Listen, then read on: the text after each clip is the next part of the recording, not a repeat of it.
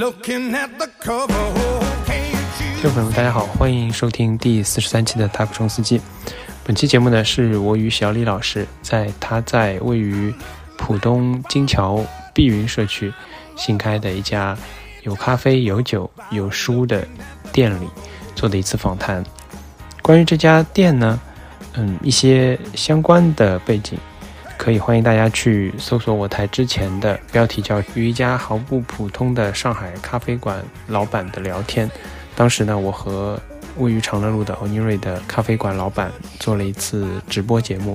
在这家对我们来说有些神奇的咖啡馆当中呢，我访谈了他们的咖啡师，访谈他们的老板。现在呢，也跟因为这家咖啡馆而相熟的他们的股东，也就是他们新开的这家姐妹店叫 Firm 的老板小李老师，关于他的新店聊一聊他作为从一个新东方老师到读书博主，到我们姑且称之为咖啡店的主理人，这样身份的转变，以及为什么要开这么一家店。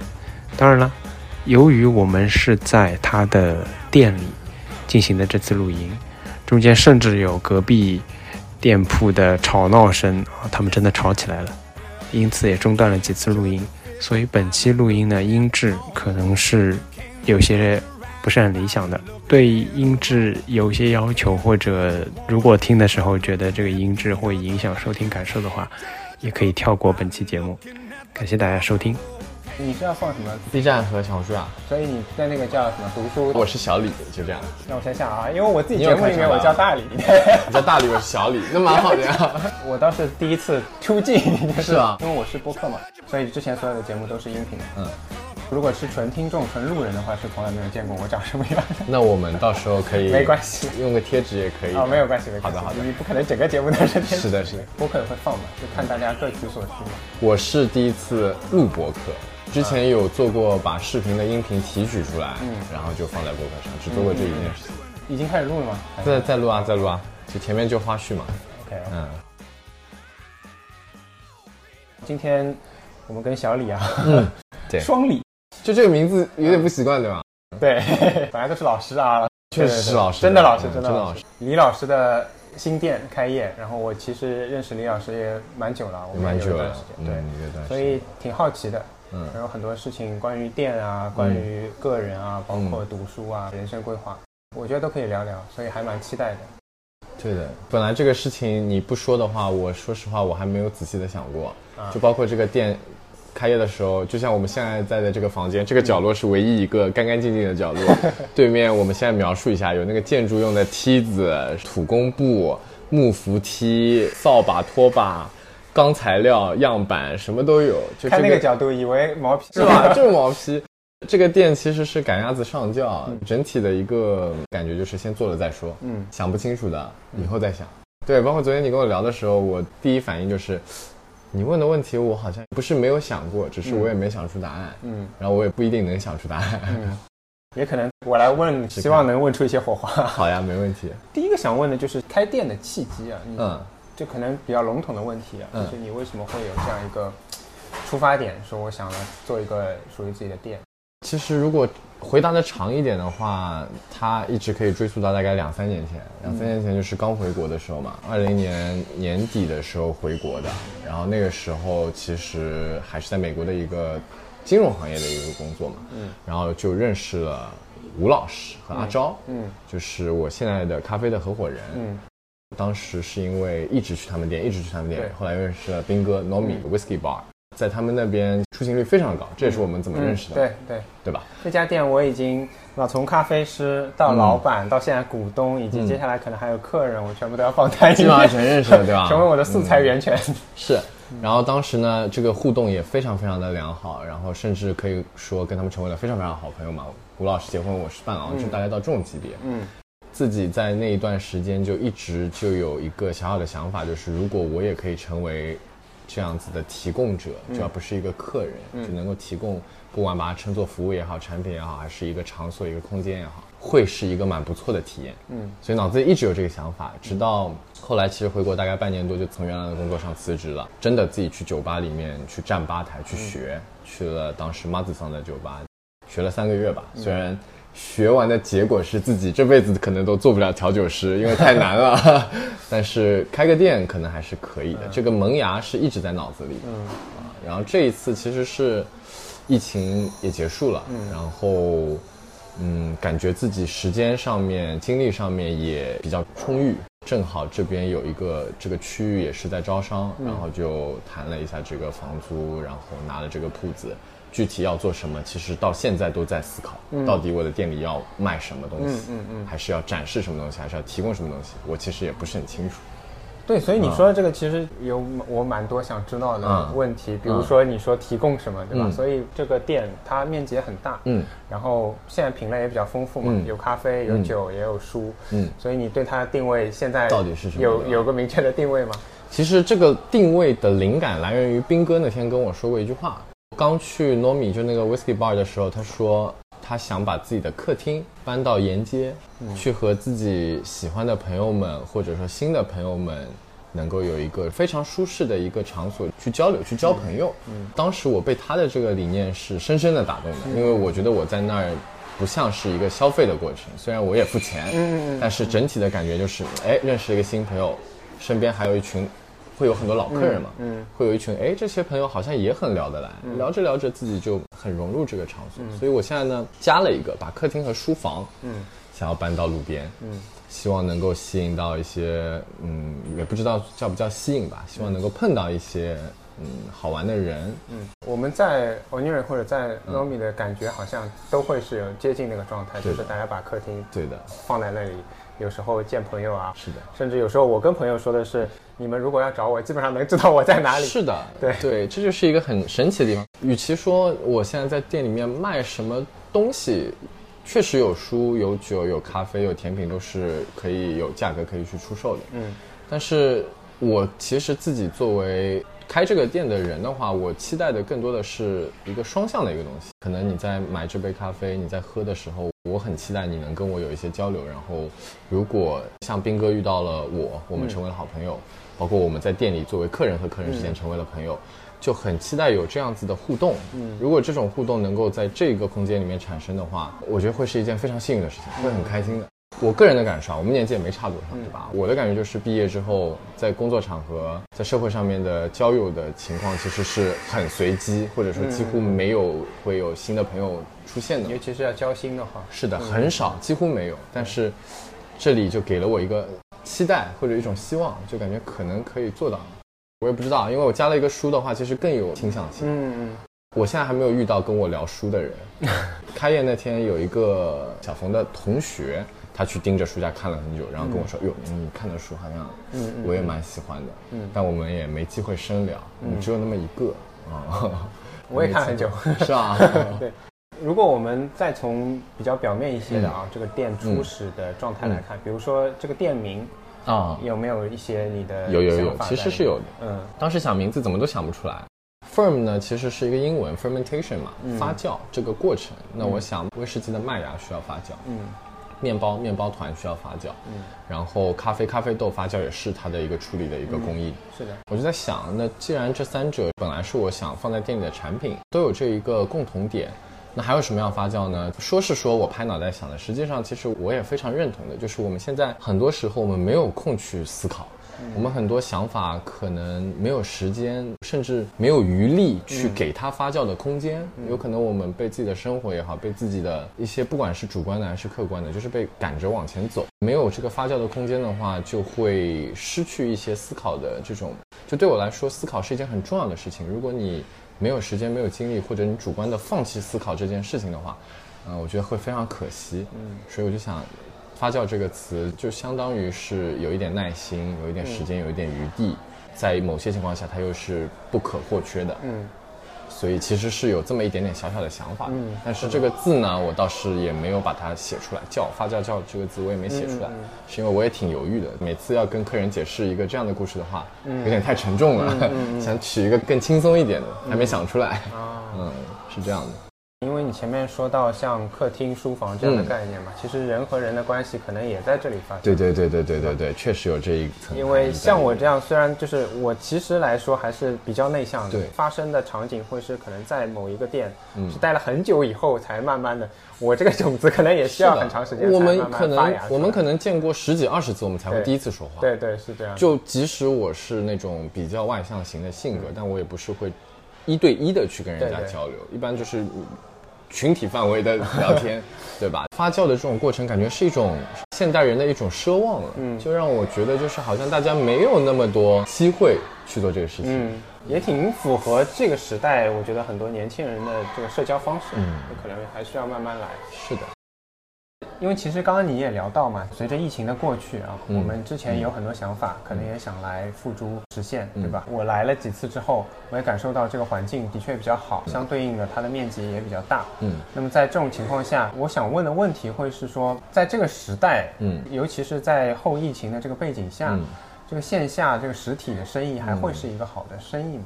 如果从生意的角度上来说啊，一个是因为我之前学的是金融嘛，其实不太需要实体的经济去做支撑，我就有很多投资的选择，可能它的回报率可能都非常的漂亮，非常不错。包括我自己一些个人的投资，在疫情期间 都是非常好的。嗯但是从实体店来说的话，我从来没有想象过自己会把实体店作为自己的一个投资的一个选择。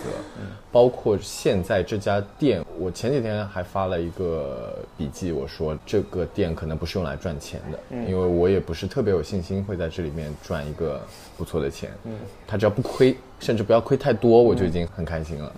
嗯。反过来啊，这个问题我可能回答的可能有点偏啊，就反过来开这个线下店，对这个线下店的期待更多的是因为疫情，我们有一段时间大概一百天左右是嗯脱离线下的，嗯，在那段时间我也成为一个 UP 主，你也知道对吧？就有很多线上的互动是我以前没有过的，然后好像也交了很多新的朋友，嗯但是我还是觉得人与人的交往还是要还原到线下，嗯，所以线下是不是一个好的机会呢？我觉得它永远是一个好的机会。我觉得线上是很难取代线下的，虚拟的社交很难取代实体的社交。嗯，所以从这个角度来讲，广义上面来讲，肯定是一个好的机会。但到一个具体的店，一个咖啡店，一个酒吧，一个不管你做清餐也好，是一个好的生意吗？我其实是一个非常大的问号，甚至我可能会说它不是一个好的生意。实体的书店和线上的书店怎么比？嗯，实体的书店你拼死拼活，进货价五折，嗯，再好一点四点五折、四折，但是网上你随便一个电商的活动，对你可能就两三折、三四折就能拿到那本书了。对，没有人会去线下真的去买这些书的，很少很少会有。我想，如果要问的话，我觉得它不是一个好的生意吧。然后虽然最近看到有很多人在开店，嗯，也是建立在可能我们六月七月份刚看到的那一群，可能有百分之五十的店可能都关掉的前提下，现在有一些人又开店了。嗯嗯嗯，整体的趋势我倒说不准到底是有没有在向上走，我不是很清楚。也有很多我之前的同行，他们就很明确的告诉我，你现在开店，你胆子真大啊、你为什么选现在开店？大家都知道现在可能有一些嗯不是很好的因素，大环境也不一定是一个最友善的一个情况。嗯，你为什么要现在开店？所以只能说这是一个个体的选择。你要我从一个大的方面来讲的话，就比如说现在如果镜头对面的观众要问要不要开店，或者播客的听众要问要不要开店的话，我会很明确的说别开啊，除非你有闲钱，除非你不以此为生要有你这。样的前期积累是吧？我确实不是靠这个做我的生活的支柱的。如果我以这个做我的生活支柱的话，我每天会很焦虑，很焦虑对。很坦白的说，我其实不觉得是一个好的机会，不是另外一面呢，有赚钱的期待吗？嗯，以我对一些商业模式的理解，对一些产品的理解的话，如果想要这个地方赚钱的话，是一定能做到的。啊，但要赚多少可能没有办法打保票，信心可能只保留在不会让它亏损。嗯，但是你要说现在进入一个实体行业是不是一个好的赚钱的机会的话，肯定不是。嗯，我肯定会去推荐他们做一些 理财，开玩笑。但是我看，比如说你的小红书啊什么，嗯有时候也会发，嗯。啊，咖啡师们都在看书，对。休息的时候对对对对。那你作为老板，虽然说啊，生意可能包括嗯模式啊什么的，嗯嗯嗯嗯。啊，但是总是会有一些赚钱的期待嗯的。嗯嗯。你又怎么平衡这个问题呢？一个是现在给自己一个很好的借口，首先刚开业，嗯整个商圈是百废待兴，只有我们两家，没有做任何的推广。嗯没有做的原因，其实有一部分也是自己确实还没准备好。你也看到有一些装修啊，一些产品啊，其实还没有完全的百分之百的确定。嗯第三个呢是这一整块的这个社区是我自己住的这个社区，我在这儿住了零四年到现在十九年了，嗯对这边的整体的把握还是有的，所以心里还是有点笃定的。嗯包括现在也是在免租期，没有租金的压力的话，其实已经好很多了。就你那天来开业的时候，其实当日的营业额其实就已经把我员工的可能工资一半已经 cover 掉了，一天就 cover 掉了，所以那天是嗯，坐满了一个状是啊，而。且我我几乎就没有机会去跟大家讲话了。所以要说担心吧，肯定是有的。前几天有过一天，可能就出了三杯咖啡，嗯但是呢，也会有一些符合我认知的一些情况出现，比方说附近会有一些办公的，他们会出现一个人过来喝的好，早上来喝的好，下午回公司之后一下子点了十几杯咖啡，十几块蛋糕，把我的当天蛋糕的那个库存就清空了。嗯所以这种情况也会发现，也是符合我当时的预期的。我想每天如果或者隔三差五有这么一两单一两单的话，维护成本的话，其实完全足够了。嗯既然自己没有这个赚钱的预期的话，也不会焦虑啊，反而员工比我急。今天还有人问我，老板你这个运营方式准备怎么改啊？我说咋了？已经要改了是吧 现在没人啊。我说没事啊，没人你不是轻松吗？你不是可以看看书吗？多好啊！员工会有一种担心，如果运营不下去，马上就可能也就自己生存会有一点危险的是的。那个紧迫感在这里。是的，然后我就跟他说，我攒了一些钱，一两年的租金我是能付的，你放心。对，然后他就感觉好一点。包括你说的这个原来的预想当中的境况啊，嗯。我觉得大家有一个认知吧，因为嗯浦东这里到底还是有点咖啡荒漠，嗯，没有好咖啡。是，的，是的，是的，有一个很大很大的动力是我自己特别爱喝咖啡，嗯。也很爱这种好的环境带来的体验，嗯。每一次都要开车半个小时，嗯。去 o n i r i 有的时候呢就很不想开车，很懒很累，就不高兴去了，打车也不高兴，就懒得出门了。现在呢，我从我家后门走过来五分钟，嗯，就为了自己喝开了一家店是吧？为了自己喝开了一家店，真的，然后把自己觉得最好的东西都放在这个店里了。嗯，其实书也是这个逻辑。我现在书架上放的书其实都是自己看过的，很喜欢的书才放在上面。这一个月开始呢，又有一个新的想法，每个月编辑老师送给我的新书，嗯，我把它拆开来放在这里。如果大家看了我的视频，又恰巧在附近的话，想过来翻阅一下的话，就可以随时翻阅。啊，然后呢，我出版物经营许可证其实也申请了，想卖书的话也可以。嗯，但我一直没有考虑好这个模式到底是给大家阅览呢，嗯，还是也卖呢？现在目前的想法是，不管你点了一杯美式也好，任意的消费，你过来看书都是免费的。我这里有几本现在进货量比较多的，最多的可能是那本《西西弗神话》。嗯是因为我非常喜欢这个版本，这个译本特别好。你不可能一个下午在这里把这本《西西弗神话》看完的，你可能看了几十页，觉得特别想把这本书带走，嗯可能甚至都等不及往上下单了，嗯你就可以这里买走。这里买走的话，我可能可以给你打个折，嗯具体打多少折我还没想好。很 随意的一个老板。是的，大概是这样。作为其实是从读书博主算是转型嘛，至少现在是半个书店老板。是的啊是的是的定价还没想好的老板。真没想好，我是先进的货，然后再卖不卖再说。这个你又怎么考虑的呢？因为这几年啊，嗯推崇的这种模式，直播也好啊，嗯或者尤其是很多人作为主播也好，其实看重的是一种清库存，甚至是零库存的一个模式。对的对的它只需要一些精力上的投入，或者说在短视频啊、互联网上的投入。到了实体书店就完全是另外一个状况，尤其是之前你也跟我讲过，如果每增加一个书架，那就是你的库存，是的你的成本。是的 这个你又是怎么平衡的呢？我觉得我现在做的这些事情和我自己的认知都是反着来的，就我很明确的知道有的东西我不应该这么做，应不应该这个东西都是要有一个最终的目的去做参考，才会有这个标准的嘛。如果我是为了赚钱，我是要盈利为导向盈利为导向的话，其实有很多是我在踩雷，我在明知故犯。嗯。但是如果不是以盈利为目标，只是单纯的以满足自己的兴趣爱好为导向的话，像这个就是我喜欢的。把书放在这边，有缘人过来看一眼，没有缘分的你看到这些书名，你其实也不会想要去打开。嗯，对他们来说，这面墙只是一个装饰而已，无所谓的，我也不会介意。但是反过来，如果想说在这个空间里做一个什么事儿的话，之前也尝试过在网上和嗯、呃朋友们共读一本书。嗯，共读的过程其实大家都还是挺热情的，他们阅读的经历和速度可能要比我还要快。我在读书群里永远是读的最慢的那个。每次当我们分享、交流、讨论的时候，线上就变得很拘谨，大家就很拘束，放不开。如果可以在线下有这样的空间，我不知道会不会好一点。刚才说的嘛，真人的社交我感觉还是无法取代的。嗯，面对面的交流，可能真的能碰撞出一些火花。这个空间给了我这种可能性。我的目标是七月或者八月会组织一个线下的共读的活动，一起交流对一本书的经验，或者说是自由的交流。嗯，这个是很想很想做的，所以这个空间的这个大小其实是可能性是无限大的。嗯，就我甚至可以请编辑老师、作者来做一个小小的讲座都可以。嗯，自己的一些私心跟咖啡店和酒吧其实是无关的。咖啡店可能会有书，当时在网上。我在给大家描述这个店的时候，我就说比任何一个咖啡店的书都多，但比任何一个书店的咖啡都好喝。但是你要问我这是什么店吧，我也说不清楚，大概就是这样。就是纠结它的到底是什么店也不重要了，是的，是的，能够让你在这里享受到这些东西是比较重要的。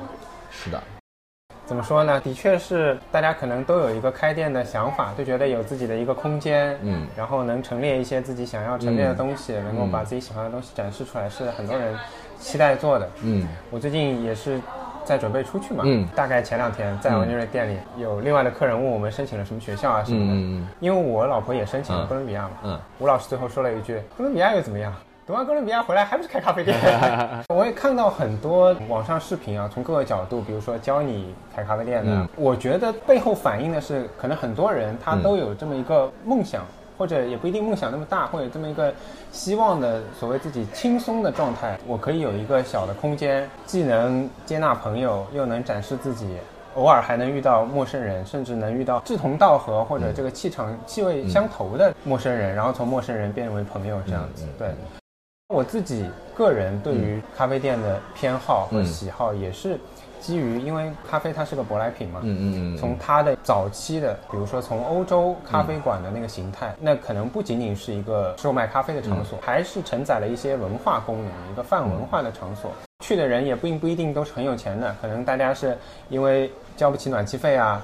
或者想去蹭空调啊，非常热的天气里到了咖啡馆喝杯嗯冰的饮料，以小的这个金额改善一下生活，但是待很久，嗯然后慢慢慢慢的这里面的人碰撞出一些思想的火花。嗯尤其是我前一阵嗯还看到有一个人写到上海咖啡馆的书，嗯然后他就说他在上海咖啡馆没有看到一家咖啡馆是挂黑板的。法国呢，他就说嗯曾经有某个咖啡馆某两位哲人，他们可能会定期某几个下午到那里，在他们的那块黑板上就地讨论起来，甚至可能延续着上一周的讨论。所以我。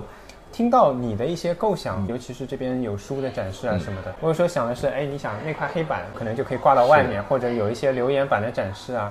那即使是大家没有在做读书交流啊，不仅仅是一个场地、时间固定的活动的情况下，仍然可以在一种时空错位的交流。我今天坐在这里看这本书，真的很好看，然后我可以在这里留言，或者说啊，我看了你的视频过来的，我们也可以相互之间有个交流，甚至于比如说老板对于 某几本书最近几个礼拜有哪些心得，也可以写在上面。是的，我觉得这都是这么一个空间可以探索的东西，的确是很值得期待，也就是为什么大家就很喜欢，想要有自自己这么一个空间的原因。是的，确实承载了一些我对大于空间实体的本身的一些东西的期待。嗯，其实之前有过一个设想，我很喜欢加缪嘛，我之前也有写过一篇笔记，其实是我这四五年来把加缪几乎所有的有中文的作品都看完之后，我推荐了一个阅读的顺序嘛。嗯，那这个阅读的顺序其实是满载了我自己的一些想法的，虽然它最终成文字可能八百个字、一千个字，嗯，但我也拍了一个视频，我就很想，哎，我这个书架上面虽然有这些书全套的这些书，嗯，那我可以把我这个视频的内容用一种形式也呈现在上面，就大家来逛书店的时候，哎，扫一个码可能就能看我的那个视频，嗯，那看完之后他就可以选他到底要看哪一本了，嗯，那这个是一个就像你说的，可能一个时空错位的一个互动。当然，我也可以直接在黑板上面写，不仅仅是可以在黑板上写，我就是有一块小的一个黑色的一个小的书架，嗯，到时候我就是会放我每周或者每个月我看完我最喜欢的几本书，嗯，我就直接会在上面写好，就这个月我的最爱，嗯，然后这个是一个很主观很主观的事情，因为我的店嘛，我喜欢的书嘛，你要是过来的话，我很乐意跟你分享，这是我这一个月最喜欢的。嗯，然后到了今年可能就是这个年底，然后还有一些喜欢阅读的朋友，比如说 Kathy，、他就很喜欢读书，对吧？对对所以我其实会邀请他一起来，我会说，哎，你把你这个月喜欢的书，你告诉我，我帮你列出来，就是 Kathy 的书单。嗯。这是一个我自己想想就会很开心的事情。嗯，是的，第二个呢，也是刚才其实我们也聊到了一点，不管是书也好，咖啡也好，酒也好，面包也好，这个空间也好，喜欢就是喜欢。你喜欢这个地方，我也喜欢这个地方，我们可能在这方面就是志同道合的。不管我们之前的经历是什么，我们有一个默契的一个点。如果这一个实体的空间可以把这种默契，不一定要在同一时刻，但是就是能够聚起来的话，就很开心。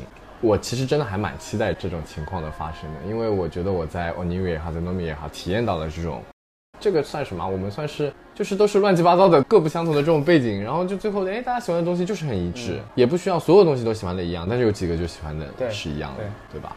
还是很特别的。我一直是觉得这个首先跟店的风格有关。嗯这有点说得远啊，比如说从 i r 说起的话，这个店它本身它有一定的质量在，然后它也有一定的时间上的沉淀在，嗯嗯但它又从现在这个角度来讲，比如说从人数和网上的这个评价来讲，嗯嗯嗯。它又不是一个网红店，嗯嗯嗯。那客人也就变得好像是沉淀下来。嗯，我其实这个话不知道算是好听还是什么，嗯。其实这里面的人就各个方面都还有点怪的。对的，或者说有点棱角的，也许你不了解他们的时候还不知道，嗯但是慢慢了解下来，可能大家都是因为各种各样的原因展现出各种各样的棱角，也是因为这样的特性，嗯选择了这么一家店。我觉得是有这种相互吸引在里面。深有体会。而且大家在自己的本职的那个领域里面，也都是不属于从众的那一种。你看斌哥也好，老吴也好，其实我们自己的工作也好，在自己的那个领域里，其实都算是没有照着常规的路去走的。嗯，我所有的同学可能目前的工作的种类跟我都不一样，就他们可能都是有一个发光的简历、工作的履历，朝着在当时上学的时候就设定好的一些目标，真的在前进。每一个人的执行力都很强，嗯，但是我可能在某一个时刻，我就觉得这条路我走不下去了，我再走下去我要累死了，或者我再走下去我要不开心了，嗯，就放弃了。虽然不一定是完全一致，多多少少都会有一些这样的选择。嗯，我们的这种选择好像在这个角度来说还都挺一致的。嗯我还有一些想关心的点，嗯就是因为我是学法律的嘛，嗯嗯就你刚刚聊到像出版物许可证这样的，嗯嗯嗯现在办这些证还麻烦吗？呃我觉得从事务性的角度来讲，还是很繁荣的。最高的记录是我办那个营业执照，我四天去了五次相关的部门。嗯但是窗口的老师都是态度非常非常好的，嗯真的很好，比我想象中的好太多了。完全没有办法对他们发火，嗯但明明觉得这个流程上面有很多很多可以优化的空间，比如说他那个在线的网站其实是五脏俱全的，嗯但凡他的用户的交互做得好一点，嗯都不需要去现场，完全可以做到。其实已经有这个功能了，但就是因为他没有把该做的、该交代的一些东西告诉给他的用户，就是这些想创业的人，没办法，只能一次次地跑。而且当时其实我是抛弃了一些市场上面的解决方案的，你其实付钱代办就可以了，合理合法。但是呢，想要自己去尝试一下，所以就亲自跑跑啊跑啊，花了 啊，可能花了二十几天才把这个执照弄下来。然后这个出版物经营许可证呢，又经历了一些小的挫折，嗯，包括食品经营许可证，前前后后这些证照全齐可能有花个四十天、四十五天吧，嗯，再加上我的房东，你也看到了，他们之前不是做商业地产的，哦，整个区域的规划有经历过重大的更改的，所以他们其实也算是在做商业地产方面经验并没有那么丰富。因为我也是第一次做嘛，我们就相当于两家都是在磨合的当中去把这个事情做成。所以也不仅仅是拿证照的这个相关的部门的问题，我们的磨合其实也挺痛苦的，嗯，但好在现在就是证照齐全，合理合法。跑下来知道中介收这点钱是有道啊，理的，对对对对对对对，收这点钱确实有道理，都是辛苦钱。嗯，是的，是的，我们如果旁观者看，他们可能去一两次就搞定了，嗯但我们就是要花很多，就是要花这点钱走一点的弯路。到那个窗口的老师都已经认识我了，你知道吗？嗯哎、你上次是不是来过？我说对呀、所以说，尤其是在疫情前啊，又经常能听到一些嗯对于书店扶持或者对于文化产业的扶持，嗯，你在这次的过程当中有体验到吗？或者有享受到吗？我觉得应该是有的，嗯应该是我没抓住机会，我不知道现在改还来不来得及。就当时房东问我你是不是要开书店的时候，我是坚定的回答是的，嗯这真的是我的初衷，最开始就是想开一个书店。然后呢，花了两三周，穷尽我毕生其实也很短的职业经历，想要去找到一个好的商业模型，嗯，没找到，感觉就有，但是要花非常大的精力，要牵动非常大的资源，才能去把一个书店盘活。尤其是我喜欢的书的品类有这么的窄，我也不一定会为了这个书店去改我的喜好嘛，可能还是想强调一些个人的偏好。所以当时我就跟人家说。不，我做一个餐饮，我做一个饮品店，做一个咖啡啊、酒啊，直到真的开始装修了，就这一个月之内，我说不行，我还是要把书架上。但是呢，书架一个个来，嗯，因为书的成本确实是我所有的产品里面最贵的，嗯啊，特别特别贵，还卖不掉。所以你这几个其实我想想，好像都不是很好拿的许可证啊，食品、食品、酒类、满物书，怪不得你要办这么多次。是。扶持应该是有的。前段时间还去参加了一个特别大的中书阁嘛，十周年的一个庆典的一个活动。了解下来，各地的政府都是对这样子的文化头牌型的企业也好，书店也好是有扶持的。之前在浦东滨江这边，嗯，想要去选一个地方去开现在这个店嘛，嗯，当时是他们很明确的说，老船厂那边，嗯，很明确的说，如果你们是文化类的。我们是有扶持的，是可以便宜的。他很明确的问，到底书店还是饮品？饮品就没有，书店就有。他们说，你家上书架这个怎么定位呢？这个他们应该。我理解啊，我现在开的这个店，如果你一定要说品类的话，还是以餐饮为主，书为辅。不管我的初衷是什么，就我实际的收入不是从书里来的。如果从这个角度来讲的话，可能不能算一个书店。最终的目标能不能转型成一个书店的话，要看运气，能不能想出一些聪明一点的办法吧。是不是要看你这个读书博主啊？对，如果读书博主做大，我觉得是有机会的。这时候打一下频道的名字，少说话，多看书，各大平台都有。你这个名字也挺有趣的，因为这个 ID 看着不像是一个人的名字嘛，更像是一个 slogan，也不太适合做推广。其实，因为它是比较凶，说出来倒是也也还好，算现在有性格嘛，走这种路线嘛。当时是纯意外，发了一个诗歌的一个片段，是因为我读到那个博尔赫斯那首诗的时候，我觉得写的太好了，我就拿手机拍下来，存在自己手机相册里，就当笔记。发到小红书上之后，就是因为博尔赫斯写的太好了，嗯，然后那一篇就有了关注，嗯，我就要改一个名字嘛，因为当时的账户就是跟着微信的名字来的，嗯，改什么呢？我也想不出来，真的是随便取了一个，少说话多看书。改完名字之后呢，其实博主之路也是很意外的。最开始呢，只是发了自己当时比较喜欢的一些书，也是前几年看的，也不是当下看的。发了一下自己之前看的一个书单吧，嗯，那个书单也火了，运气很好的一件事情。其实跟我个人的关系不大，嗯，这些东西能火是因为它原作者厉害，加缪厉害，博尔赫斯厉害，陀思妥耶夫斯基厉害。跟我其实关系不大，我觉得任何一个选这些书的人，效果应该都是一样的。我我很难去判断这个事情。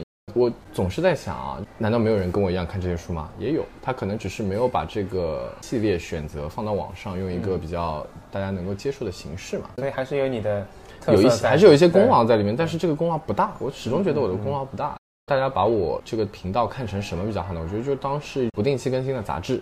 嗯，我会在上面发一些新书的资讯啊，一些读后感啊，或者一些经典的一些译文的对比啊，这些东西都是谁都可以做的，只是你恰好喜欢我喜欢的书，嗯，那这个对于你来说，我这个频道可能就会很棒。但如果你有一些其他的期待，就比如说，之前会有一些人诟病我选书怎么国内的成分太少。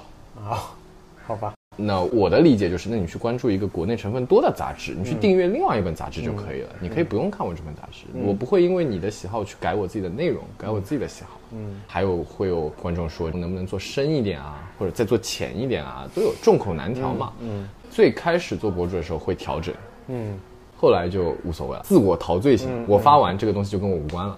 我都不会去焦虑这个流量啊什么的，嗯，已经完全不会。作品脱离作者了，剩下就你们自己发挥，读者自己创作。对，嗯。我们今天其实书聊了很多嘛，咖啡我也挺了解这里的咖啡，对，因为跟我家里常用的品牌是一样的。嗯。另外想问的是酒类的，你能不能也介绍一下？酒的话还是以威士忌为主，因为威士忌可能是我目前个人最熟悉的，也算是学过一些的品类嘛。还是选了几款轻松一点的。葡萄酒、红酒、白酒、气泡酒都有，香槟也有。整体还是期待爱喝威士忌的朋友最基本的一些经典款，这里是都有的十几款。嗯，如果你爱喝的话，我们可以边喝边聊聊酒。如果你想要喝一些特别一点的话，我后期还会再加的，包括咖啡豆其实也会，我们会选一些生豆，相当于就是这个品牌的。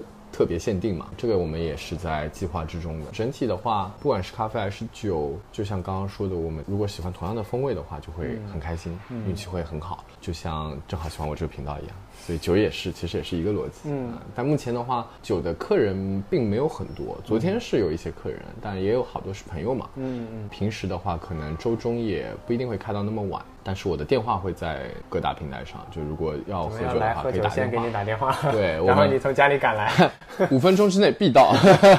周末是会开到晚一点，可以喝到十点、十二点都可以。现在是这样打算的。所以现在这个基本上就是你自己做 bartender。对对对对啊，没问题的，这些基本的训练还是有的啊。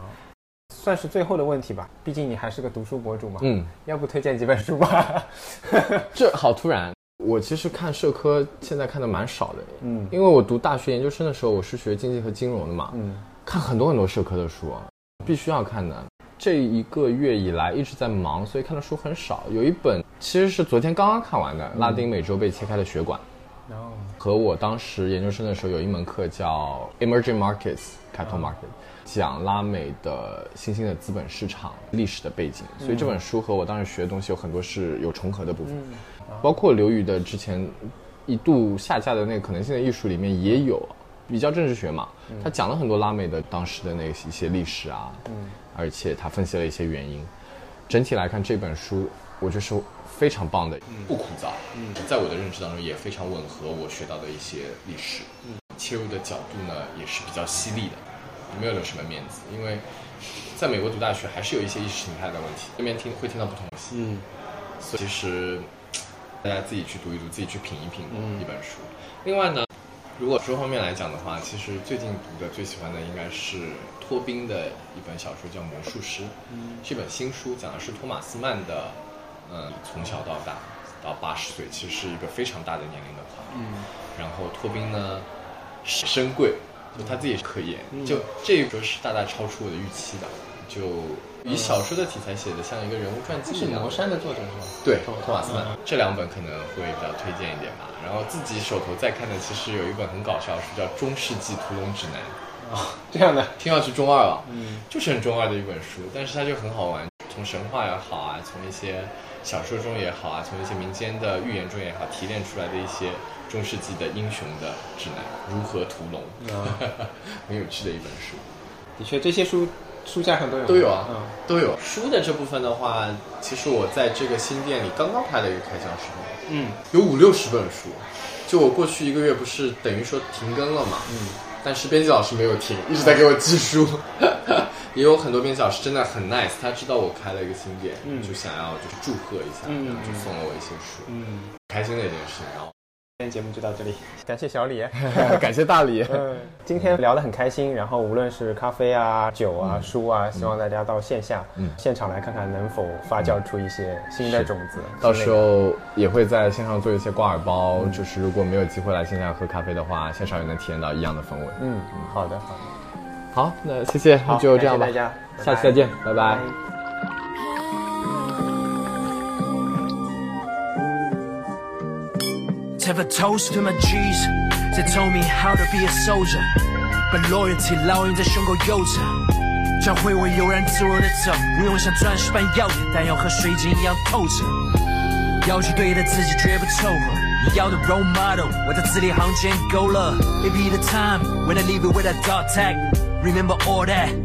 We never fall back。资本家的欲望每天都在盖高楼。想要活得 rapper 为了面试挤破头。前辈的话刻骨铭心，Tell me everything。打工人的辛苦，you already know。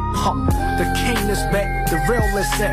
Yeah, show me the money where the money at。那你得不到的，就当它已经失去。生活是笔最大财富，你得用好这笔积蓄。多唏嘘，那些年单打独斗刻下节俭的疤痕。继续找寻无血缘的家人，在城市与情感中羁绊。着彼此捆绑，在文字与灵感中弥漫的旗帜成长。One shot manual family 是 hip hop king 的 nominee，不怕任何 enemies，书写更多 memories，一起面对现实的重，坚持的冲，向那些世人眼中始终显偏执的梦。We gotta face and then bleach Crazy man taste every reality But freestyle with me 和 Rick 看那个 penalty My crew like beast like beast 不要烦恼抓到你 No rules but she's the V 要 keep the fantasy 觉得我想要把你围困，我兄弟会在那么说大破的灰色，我说的 C 开始出是新的规格，让我想 wake up，everybody wake up。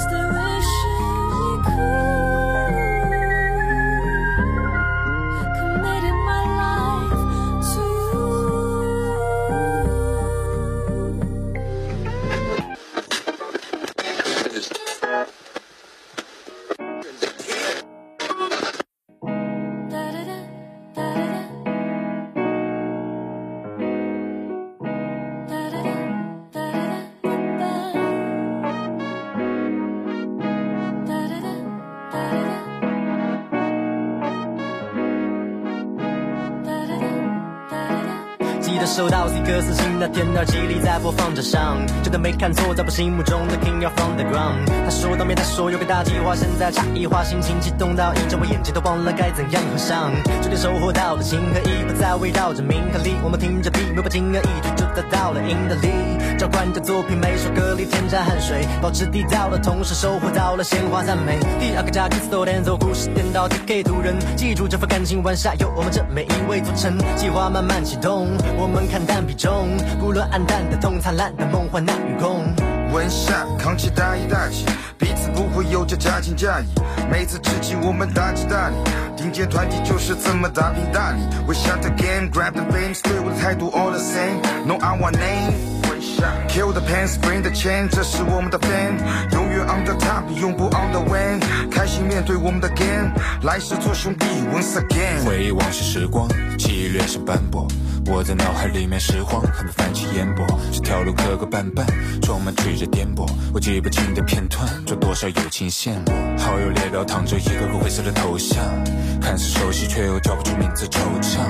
有一些恍惚，这感觉不太真实，就像时间如河流，我却分不出它的流向。长相说上是毕业后向往的战场，谁知多年后还换上断脚。是苦海和生活的浪荡，一年、两年、三年、五年、七年期，虚地不过现实的际遇，虽然还坚持在 rap，坚持在幻想。若若我是伯牙，那我早已有了自己。他这货总是拖延写词，真窒息。我明白你还在期待。只有对你我的责备，那么多事指向我理想的一旁有你，只因是我在记忆般的人生里没有你，我的兄弟。走起来。玩笑归玩笑，这次必须装起胆，要挽手新的战斗为了我的地位又多了六个兄弟。